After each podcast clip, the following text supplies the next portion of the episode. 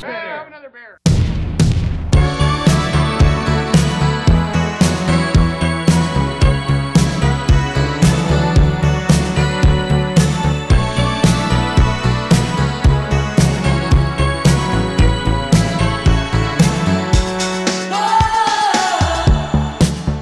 Hello，大家好，欢迎来到啤酒事务局，我是天。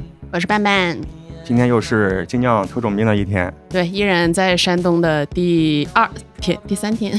第二天啊，录 OK，制的好了，第喝三多了期记节不清目。楚了。 对，我们中午刚去淄博找阿九吃了淄博烧烤，吃了饼，对，然后连夜回到了济南一个小区小区里面的一个小仓库的一个小的酿酒车间。啊，对，非常神奇的一个地方，我觉对得我们刚才走到门口啊，直接惊了，上面写了五个大字，啤酒小卖部，对，小卖部 可还行。啊，啤酒小卖部是我们啤酒事务局卖酒的小程序嘛？对，对，今天才知道啊，原来啤酒小卖部还有另外一个另外一层意 思。还有我们分部， 对平行世界对，应该你们用的更早吧？什么时候开始用？二零二一年的六月份，差不多是同一时间我们搞那个小程序。那请两位主理人来给大家打个招呼。哎大家好，我是荔枝。大家好，我是老曹。对，啤酒小卖部该怎么理解啊？多数觉得你是做精酿啤酒啊、为什么把精酿去掉，而把啤酒啊放上来？我们做这个东西的目的就是回归到啤酒最本身的东西。啊，突然深了。很神。就我觉得放在社区里还是个挺神奇的选项。就我也想住在这个小区， 对，可以来喝酒啊。对，所以其实放在这儿主要用处是，因为我看到这边也有做酒，然后好像不卖酒，我们卖酒啊，像小卖部是这样卖子酒那的就是没有那不种合一适吧排一排的那种吧台啊、酒柜啊什么的，好像就像一个小车间一样。我们是前店后厂的模式，但是只做了后厂，没做前店啊。我记得啤酒事务局之前是不是列了这么一个啊？就是你属于哪个业态？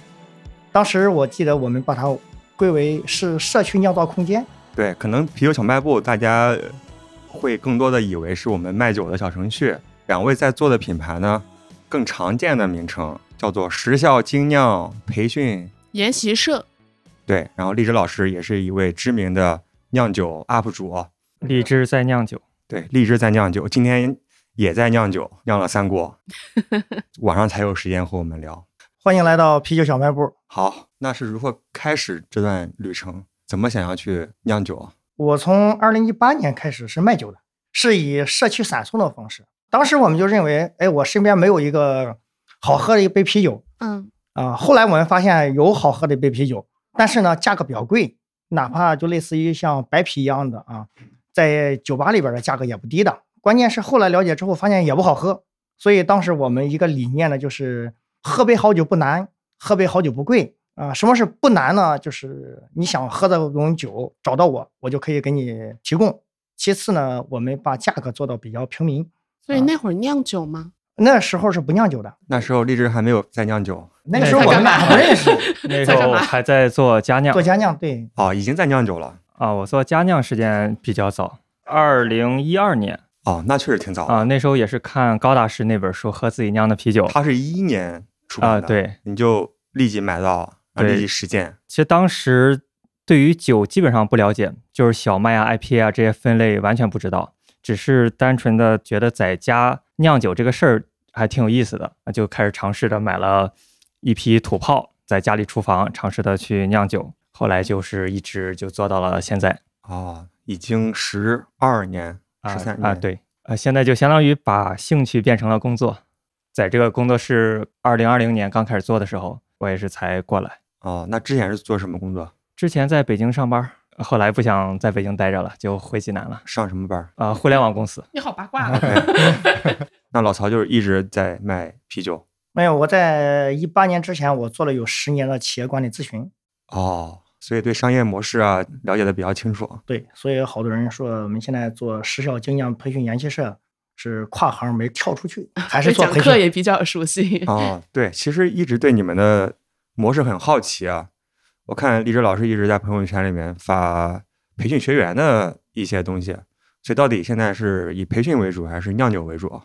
同时吧，因为我们这个以啤酒小卖部社区酿造空间的方式的存在啊，也是助力了这些来学习的同学的一种商业。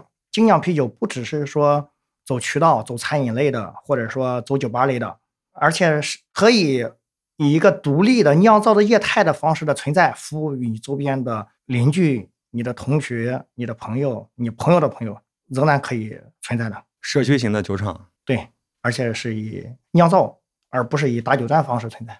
嗯，它应该把线上和线下全部融合到一起，而且让人知道我身边有一个酿酒的，而且酿的相比来讲还比较专业的，别人是无可替代的。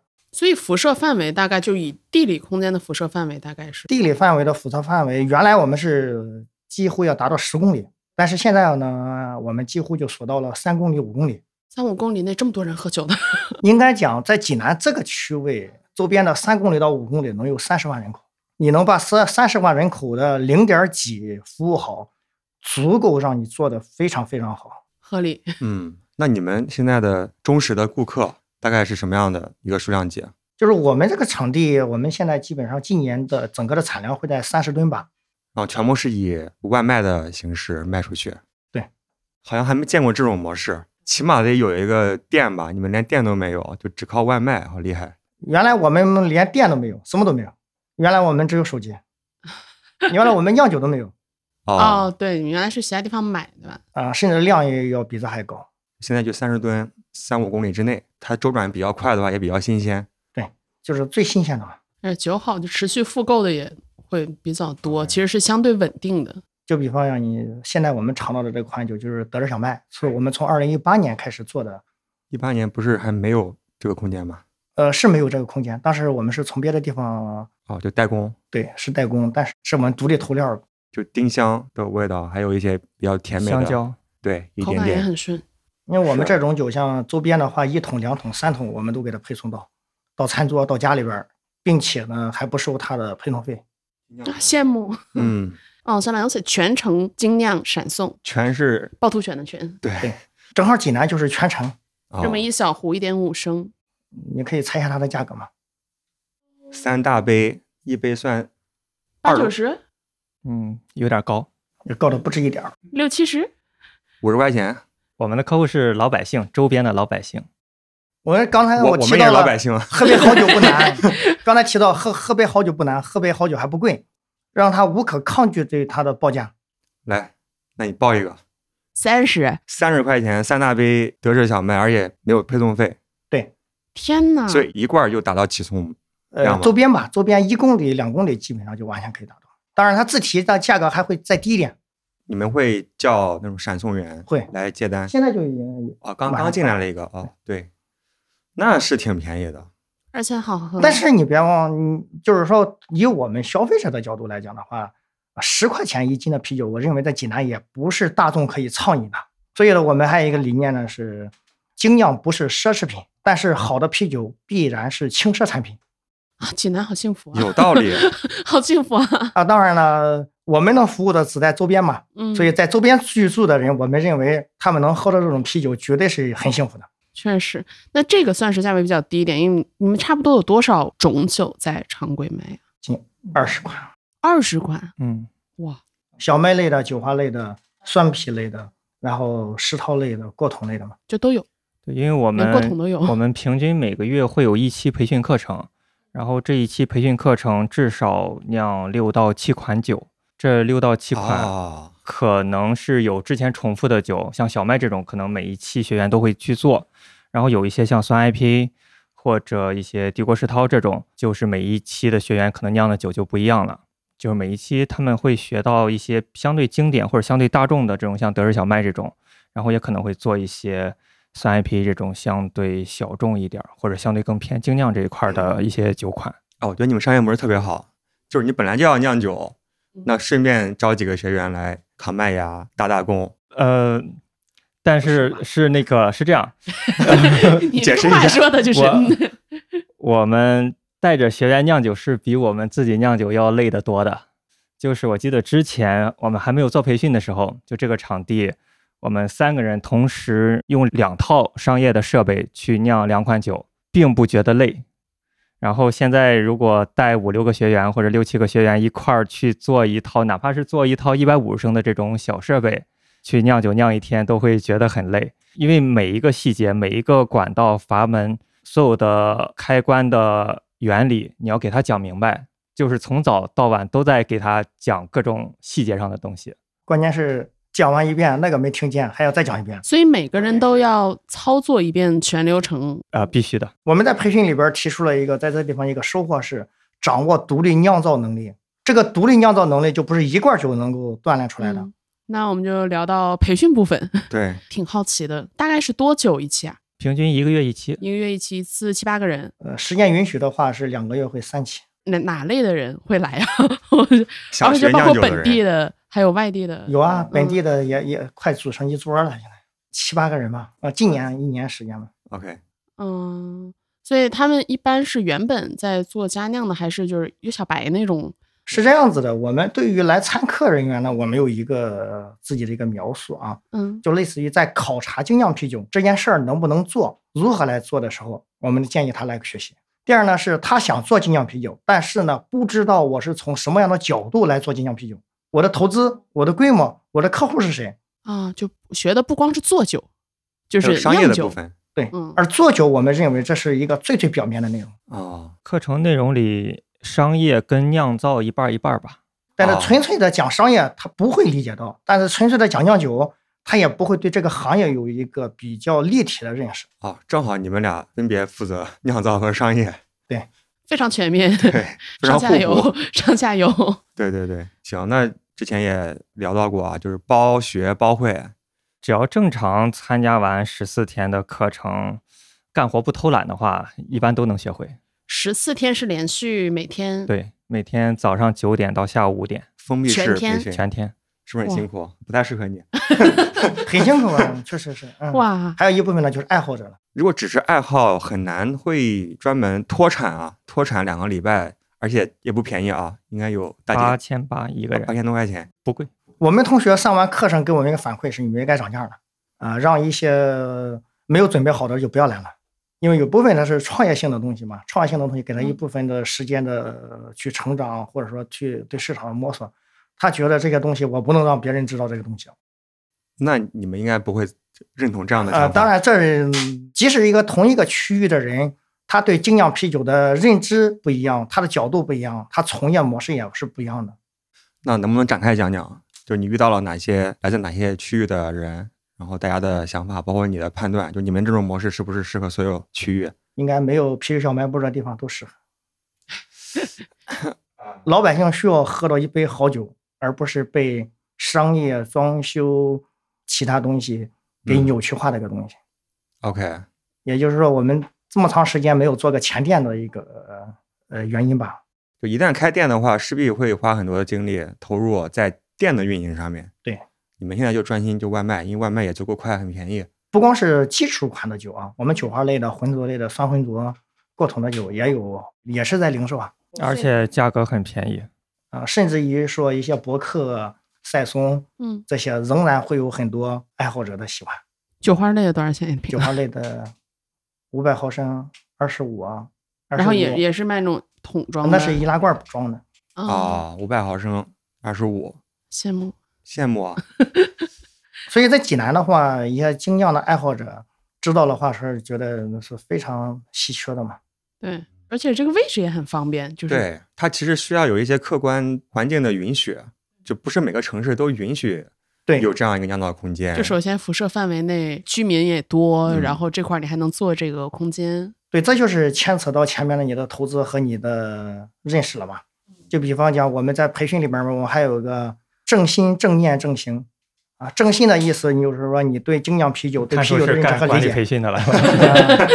对吧？不要把它当成一个奢侈品，老百姓喝到的就是一杯好啤酒，好啤酒，嗯哪怕这个杯酒它是小麦，它是皮尔森，你仍然回归它最最本质的东西。对而是不一是杯为麦了芽说汁让消费者多喝，然嗯后你会做成什么样子的？对，我和伴伴今天早上非常特种兵啊，我们十点多高铁青岛去淄博，在青岛高铁站买了一个青岛啤酒的原浆，原浆那个棕色的瓶子这么高啊的、那是个，一升还是一一升？一升是八十八块钱。对啊，虽然很好喝，很好喝，但是不是谁都那能有够接点心受疼的。。对，嗯像像你们做拉格吗？ 我们做啊，皮尔森，待会儿可以给你一时来一会儿可以杯尝一德下式皮尔森。嗯，不用，待会儿现在。现在好，好炫完 了， 啊、应该是市场上也很难见到的这一款皮尔森。十月份，十月十六号嗯入罐，到现在是冷存了三个月了。想带两箱回上海。 可以，挺便宜 的，对你也可以拥有。我也可以拥有。对，当然，就是比方讲，全国还有一部分关注我们的一些嗯，粉丝，快递也啊呃可以。啊他也会要，快递不太合适了，因为它这个应该没有等价灌装呃，等价灌装。我们所有的酒都等价灌装哦，而且这个天气也就天然的冷链嘛，是啊。 OK 您的。就比方讲，北京、上海、杭州的这周边，今天下午发快递，明天一早就到，哦，啊，那不用往回背。而且拿到酒的时候很可能还都是冰的，哪怕到了夏天的时候，里边加上冰袋儿。反正在北京、上海这种地方，我觉得能喝到这种酒的概率几乎是很难很难的。对，上海我之前外卖有叫过一些，就是类似包装的，就是那感觉还比较新，但但是贵很多，是一倍的价格基本上。对但上海你没有酿造条件。啊对，等一下这个皮尔森，嗯，我们这次来这个同学就是看了啤酒十五局推荐的荔枝来的，啊，真的啊可能是有嘉宾提过一句 OK 去哪学酿？去哪里可以看酿酒的？我，OK，说你去看荔枝在酿酒，嗯哎，所以现在出来的学员有有多少是是真的在干精酿？应该在三十左右吧，百分之三十还是三十位？呃，三十倍吧，一共培那训过也多差少位？不多百分之三十。啊、啊一共是在应该一百五家吧，嗯，主要集中到今年，今年的人数是二零二三年，对，今年的放开人了数是不到一百人，所以有三十位在从业。哦，比例好高， 也嗯不纯都是兴趣来玩的。对我们是因为把这个内容给他讲剖析的非常明确明确，嗯他可以做，他就知道了路径非常清晰。嗯，嗯我说正心正念正行，就是行动方案是正确的，他就知 道了，愿意为之付出一部分的投资精力。正心正念正行正，行。身心灵全面提 升。嗯，精酿啤酒就是一个酿造的一个载体。我我我简单介绍一下我们课程的啊哦内容。可以可以可以， 忍不住了， 呃，我给拉回来。呃，我们一共十四天的课程，像我们假如酿六款酒的话，至少是六天在酿酒，然后有一款还是酸啤，酸啤要两天，也就是七天的时间是在酿酒的。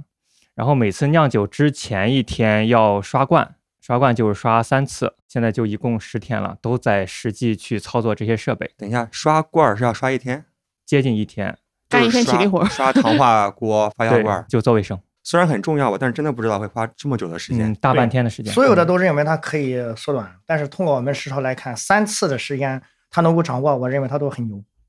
所以就是你能知道你能不能做了。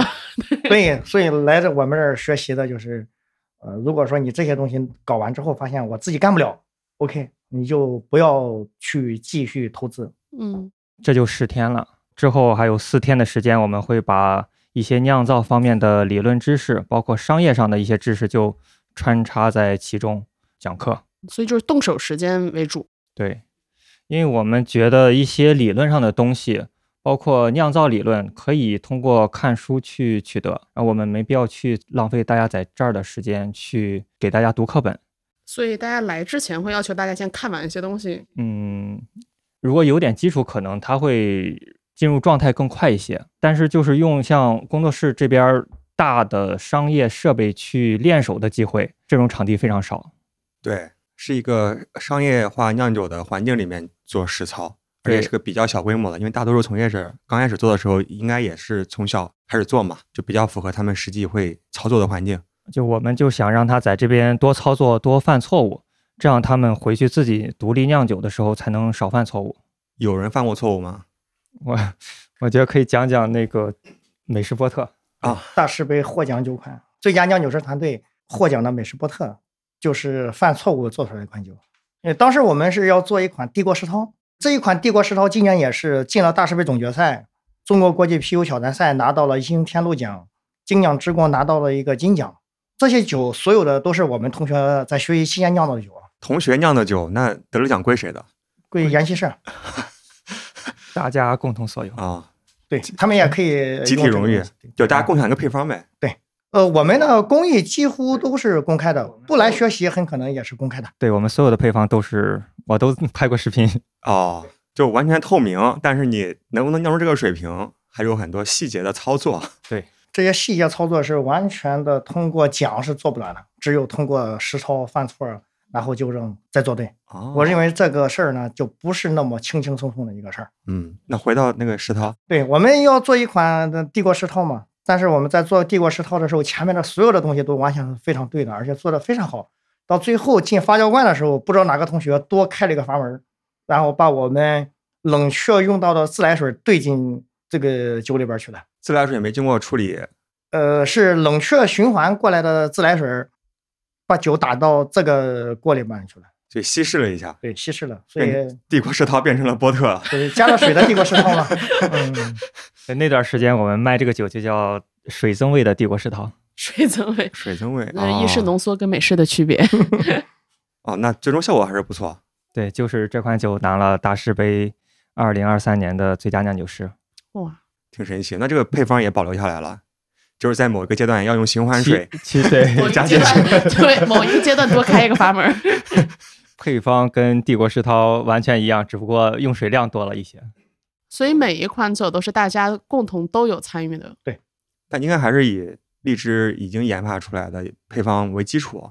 都有一半儿一半儿吧，可能有一半是我们之前酿过的配方，觉得还不错的，分享给同学；然后有一半是我们也想做一些新品，做一些研发，跟同学一块儿去探讨这一个风格。这也是个很好的方式， 对，新风格就有了。因为我们这些酒不可能所有的酒款都会酿造的嘛，嗯，到最后呢，会根据他的想法，如果说他非常感兴趣，可以他自己做一个工艺在这里做出来。哦，就他也有机会去实现自己某一个创意。这是完全可以的。那大家都有 这个需求怎么办？那说明这期同学的水平是很高的，啊，但是这我们碰到过一期同学浑浊 IP 都没有听到过，竟然是十几个同学，我们一个没有听说过。那你们非常破圈啊， 对，就是刚入门的爱好者，对很多啊也是想跨行业的，其实是个好事情，就破圈了嘛。就比如说啤酒事务局，我们的队友听了一百多期节目，都已经越来越资深了嘛。但其实还是维持在这几万个人。那你们在覆盖的其实是这几万个人之外的更大众的群体。对应该这些人里面，将近百分之八十的对于这个行业里边的，比方讲我们所讲的厂牌嗯，啊，我们所说的这些国内国外的这些都东西是完全一无所知的，只是觉得哎，精酿啤酒是一个比较好的生意过来。嗯，就抱着做生意、投资的心态。对，所以我们在一开始的时候解决什么事情是不能做的，什么事情是能做的，嗯，不停的来纠正他对原来啤酒的一种商业化的价值的认识的不同。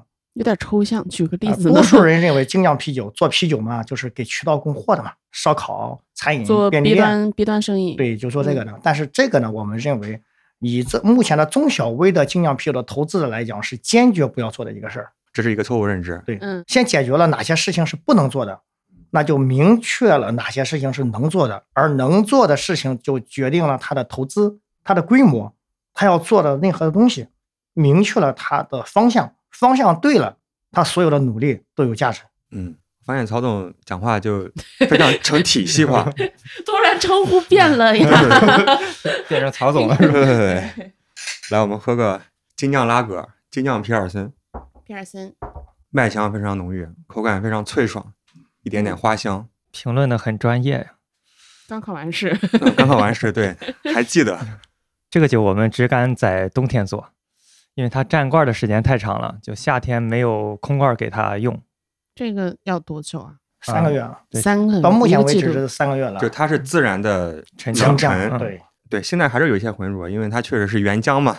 哎，这个应该是从那个酒馆打出来的嗯嘛，，可能是头第二上桶嗯会清亮的更。清亮一点。对，没关系，它这个浑浊不是缺陷，它好喝就行嘛，鲜美。所以这个酒是你刚才说多少钱？三十三十块钱，三斤，哦三块钱三斤，三斤就一点五升。一点五三三十块钱，三，我的妈呀！还含配送费。小卖部能卖吗所？以做到无可替代嘛。 就是和一些大厂，因为我们把精酿时效精酿培训研习社呢，把它归为于让中小微的这种创业性的，怎么在各个巨头封锁的市场前提之下，嗯寻找自己的一部分的竞争优势，嗯而且这个竞争是巨头想做又无法做的事儿。嗯，被你找到了。嗯我们只是用这种概念告诉他，所以我们说我们收的学费是不高的嘛。确实，那三十多个毕业的学员从业者里面，有没有谁做的已经挺成功的？山东聊城、天津的也可以啊，嗯天津唐山的做的也很好，海南的、海拉尔的、阿克苏的都是社区酒厂配送的模式吗？也有的有店，但是呢，我们就让他们去，一定要发挥你的酿造的优势啊，让周边老百姓认为你这就是一个离他最近的一个啤酒厂。它本来就是了。所以就是还类似这边的模式，其实除了自己开店的，也有一些去找酿造方面的工作的，像明日酿造、纸飞机里面都有我们的学员。哦，对，所以其实也可以去精酿酒厂工作，对不一这定就要是创业对，这就是有三分之一的人啊，我是要找一个工作。哦。啊刚刚咱们喝了两款，算是比较基础类型的基础酒款。嗯对，但是丽丽都老挺好的师其实不只是擅长做基础酒款啊，上次那个狐狸的节目带了罐叶菌，两罐也两就罐，OK，、记 少啊了一非 罐。非常抱歉，那个酒暂时还在发酵罐里。上次喝到了就 OK。嗯，上次喝印象也挺深的，就还挺惊艳的。对，所以还是有一些秀肌肉啊、体现实力的酒款。说是，是是你可以讲一讲，就是比如说酿酒的一些思路啊，你想酿一些什么样的酒？嗯，因为现在酿过的酒的类型也比较多了，所以就也知道自己喜欢哪一类的。像我就比较喜欢清淡一些的拉是格你喜欢喝的口味，啊，对，嗯，呃，拉格啊、野菌啊这类的，就相对清淡，然后或者是酸的，像帝国世涛这种，我我平常不会去主动去喝这类的酒。让我自己去做一些酿造方面的事情的话，我可能也会想偏向这一块儿去做。其实最近我自己做的话，野菌方面的比较多。其实野菌从糖化这个阶段并没有什么太特殊的地方，更多的就是看它用什么菌种。所以我在家里的话，我会去开很多商业酒款的野菌，然后收集它们的酵母，就是最终也会再经过一轮筛选。如果觉得那个味道还不错的话，就把它投到自己的酒里。但是这个事情比较长，这个周期比较长，可能菌种如果能用的话，也得差不多要一年的时间才能确定。嗯，不过这个事儿就一直是在在做着的。那除了刮瓶子之外， 哦，挂罐也对，其实之前也尝试过自己去山里边儿或者一些呃人少的地方收集一些野菌，但是目前我感觉没有味道特别好的。之前去过哪里啊？我家后山，啊，所以不好的味道是 那种嗯，有些就是能判断它可能就对人没什么伤害，但是它味道实在是奇怪，比如像皮革，就皮革味儿特别明显。太 funky 了。啊、其实会加一点点，因为我因为酿野菌的话，它是很多酵母混合发酵嘛，然后投一些觉得味道还不错的商业菌种，然后投一点自己收集来的野外的菌种，也相当于加入一点自己的东西。嗯，还有现在商业酵母公司也有在卖布雷特的菌种嘛？对，我们也也在用，但是总觉得它少了一点层次感。 你把你刚才那个特别野的 放进去，不就多了层次感吗？ 最终也是可以混合一下。对啊，得多调一调。嗯，就是很难单一批次做的非常完美。对，我们现在也在工作室这边也在尝试嘛，新弄了两个发酵罐，就是专门给野菌用的。那野菌不可能三十块钱三斤了野吧？菌也很 便宜，我们是五五百毫升六十八，啊，那还还行还行，挺便宜，就是就上次喝嗯的那种嘛，那种对，就易拉那罐款是拿了去年大师杯的最佳酿酒师。好多获奖酒款，对，嗯，我们培训的过程当中，百分之八十以上的酒款都是获奖酒款，所以那些都常规会在做吗？常规在做。获奖就做。哎，不一定，我们觉得会感觉比较好的话，很可能再继续做嘛。嗯，对，工作室这边最近在做的新酒，就是像过桶，有两个过桶，一个是帝国世涛，一个是英式大麦，都是比较哦重一些的。啊嗯看到你们这边有摆几个木桶在那边，刚才也说了，就我自己不太会喝这一类的酒，啊，就是为了嗯赚钱才会去啊、做。确实是有一 些市场需喜求喜欢重口味的，就就点名要这种这一类的酒。但人的口味会变的呀，就说不定你做了一个特别牛逼的，你自己也很喜欢喝。等等变了再曹说总喝呗。什么啊？平 常哇，小麦，小麦，哇你们俩都挺淡的，主打性价 比，主打性价比。嗯、不过可能这些酒之后会越来越细化，呃，有一些基础的酒，像德尔小麦这种，就是培训这个品牌时效精酿研习社这个名义去往外出酒，然后有一些刚才说的野菌，我们单独用了一个品牌叫约布洛酿造，之后这个品牌是会只做野菌这一类的酒，日不落，月不落，月不不落月不落月酿不造，落嗯月月亮不落就不睡觉呗，啊，就是喝到天亮。长夜漫漫就可以多喝酒。对，之后还会有一个可能以酸 IPA 为基础，再向外延伸的一个品牌。又有一单个品独牌，给酸做一个品牌， 对，我关注一下。这个这这个呢，也可以说是一些实验性的小品牌。嗯，我们并不会一下就往市场推这样。就是单独风格都是准备拿子品牌这种来啊做。对，然后做的更独特一些，或者更符合我们的风格一些，不会那嗯么去考虑市场的东西。就我个人喝酒的话，我特别喜欢那种清淡，但是味道又很丰富的，但这一类又是很难去酿造的。清淡但是不 寡，就像前几天那个有个朋友给我寄了一瓶夫妻话，然后那个酒就很贵嘛，他送了我一瓶，我说等我把这个酒里的酵母提取出来，我做一桶再还你一桶。哎，这个这个送的好合适啊！ 那个酒现在我觉得它那个基础的风味已经出来了，我感觉就富计划那个野菌的风味经过扩培扩大，再酿一批新的酒的话，它产生了更好的活力。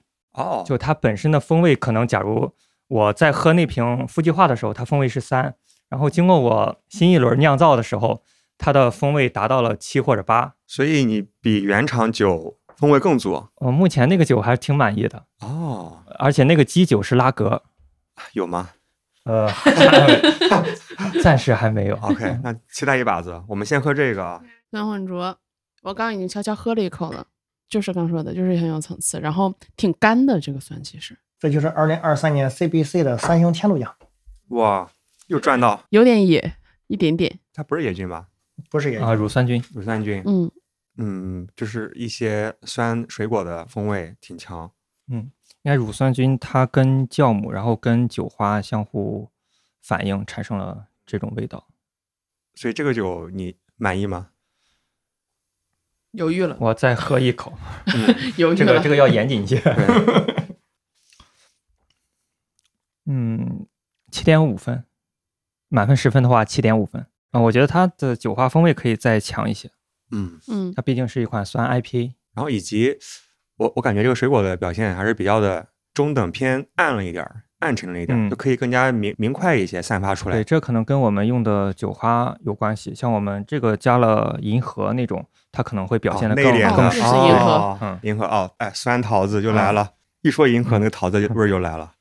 啊，确实这一口就有 了，是是 是，对，所以还是可以做出，就哪怕不增味，也是有一些创新的做法。之后可以再尝试不同的酒花搭配，然后做一些以酸 IP 为基础，然后也可以尝试一些以酸 IP 为基础的增味。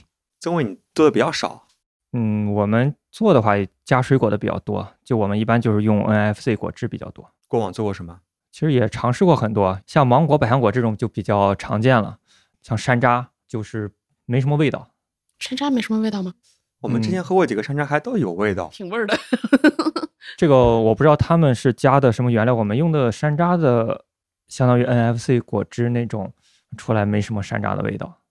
哦，你在暗示什么？不知道你他们你家的懂 是吗我并不知道他们加的什么。 所以这时候又到了常规的一个好奇点，有什么本地水果吗？ 对，走哪儿问哪儿，本地把子肉不行 用，过 把把肉把子肉艾尔，不是把把子子肉肉石石不头过我们考虑过做一款大葱增味的，哦，应该挺冲的呃吧？章丘大葱。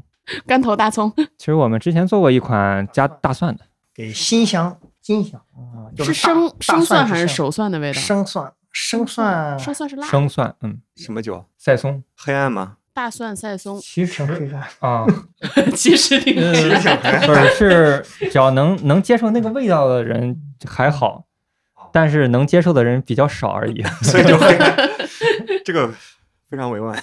所以还是基础的酒款为主，偶尔搞点野菌，就超高端嘛。嗯，那基基础础酒加款不超高就已端经二十款了吗？刚说的是吧？二十款不是固定的，就是轮换着的。所以附近的居民一直可以喝到新鲜的新对酒。真对，好，行，我觉得接下来就可以聊聊荔枝老师在呃作为一个 UP 主的故事，啊怎么想到要拍视频？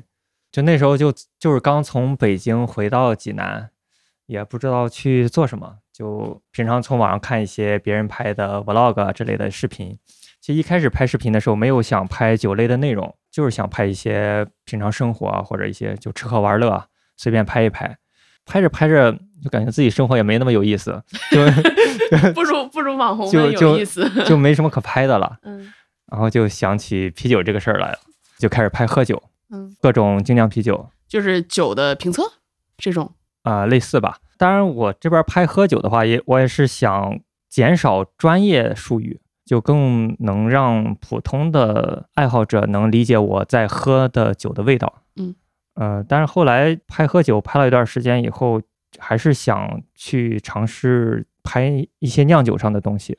对，这个内容比较独特，对很少人拍。对，因为国内拍喝酒的相对多一点，或者分享酿酒知识的还是比较少，所以后来就我觉得还是想更专注于做酿酒这一块儿的分享，慢慢的就做成了现在大概以酿酒视频为主的一个视频主题。嗯，现在拍了多少期了？哦，没有算几百期吧，哇，非常勤奋。非常勤奋，学一学。嗯，好，我学一 确学。实， 我最近最近剪辑速度也也比较慢，你们自己剪吗？都是自己拍自己剪。刚才你们来的时候，我正在剪视频，在剪两个月之前的视频。那可以给没有看过励志老师视频的队友们介绍一下，就是你现在拍的内容是分哪几个分类？我拍视频的时候也会想，看我视频的观众是哪一类。我更希望就是刚开始接触佳酿或者对佳酿啤酒感兴趣，想了解这一类的人群，想拍给他们看。我并不是那么想做特别专业，专业酿酒师看的内容，还是想去更多的普及佳酿，让更多的人进入佳酿这个领域。主要就是就是酿酒酿酒的过程。然后现在我也有一个个人的合酿计划，就是我们现在现有的合酿基本上都是厂牌与厂牌之间的合作。然后我这边是有一个个人，然后也不限于对方是家酿或者商酿，也不限于什么设备，就家酿的五升的、二十升的都可以，或商酿的一两一两吨的也可以。就我们进行一个个人跟个人之间的合酿，然后更多的去掉品牌，去掉商业，专注于啤酒本身的一个合酿的方式。前几天去了趟越南，在那边儿跟一个朋友酿了款酒，可以透露一下吗？酿了啥？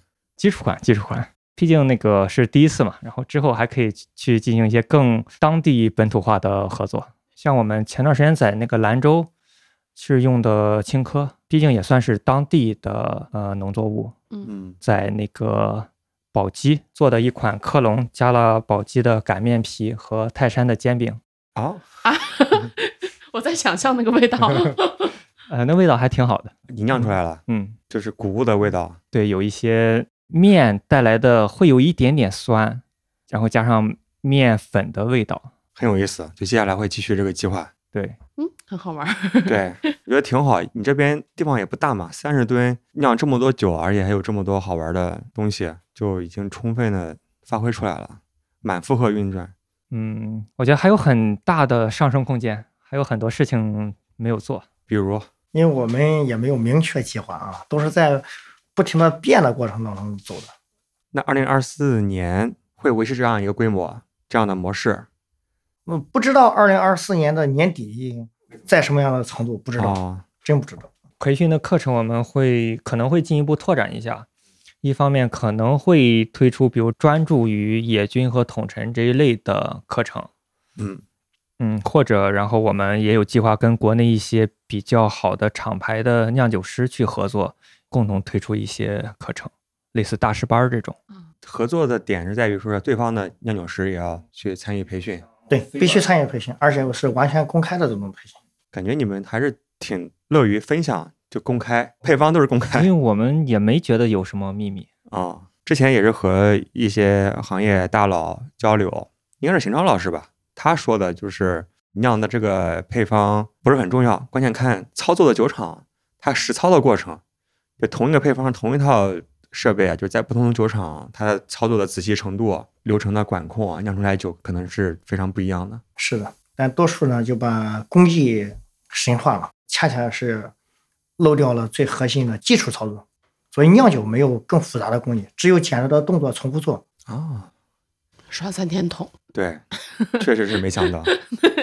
刷完三天桶，还有很多细节会会忘。就是虽然我们在这十四天过程中有大部分时间都在操作，但真的就是如果毕业的时候能完全独立酿酒的话，就已经是学得很好的学员了。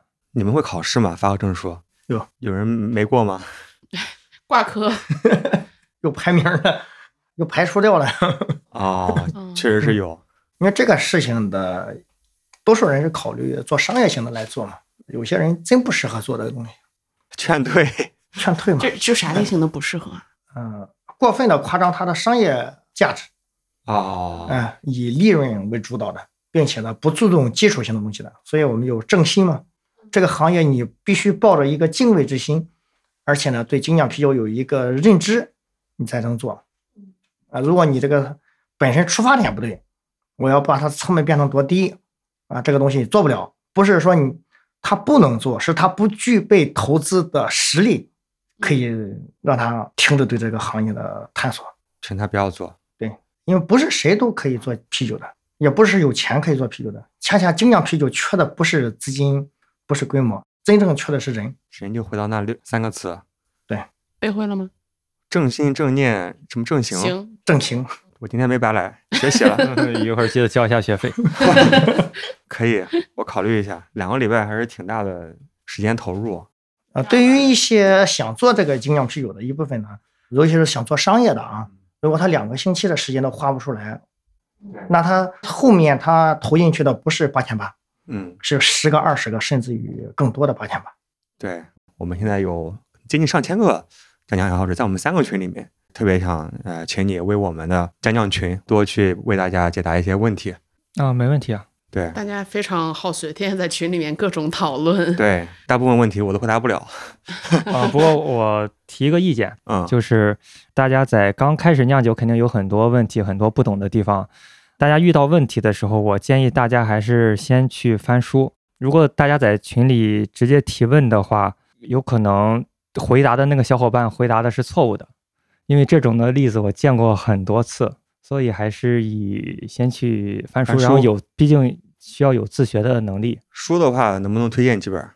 嗯，我就推荐一本《自酿啤酒圣经》，我觉得《自酿啤酒圣经》那本书搞明白了，已经能超过百分之五十的讲讲爱好者了。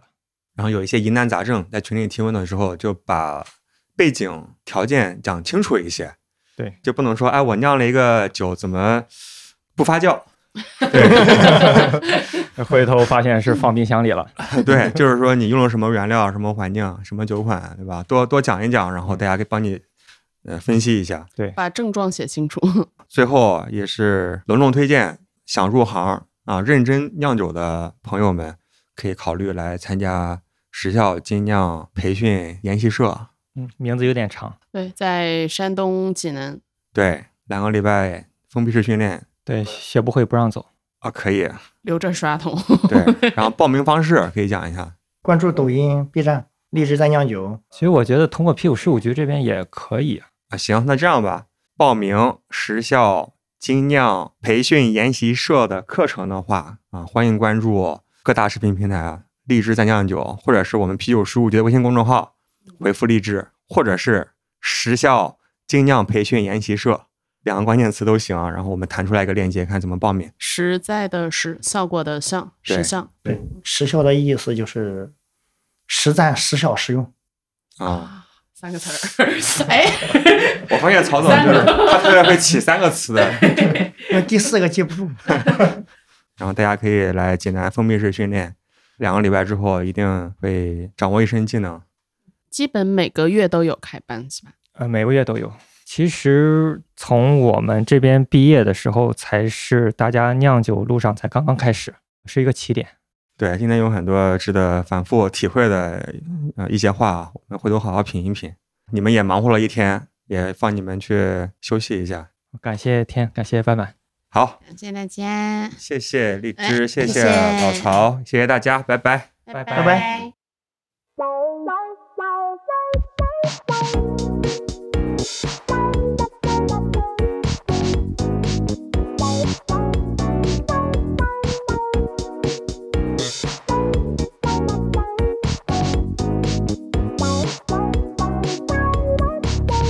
I wish I could talk.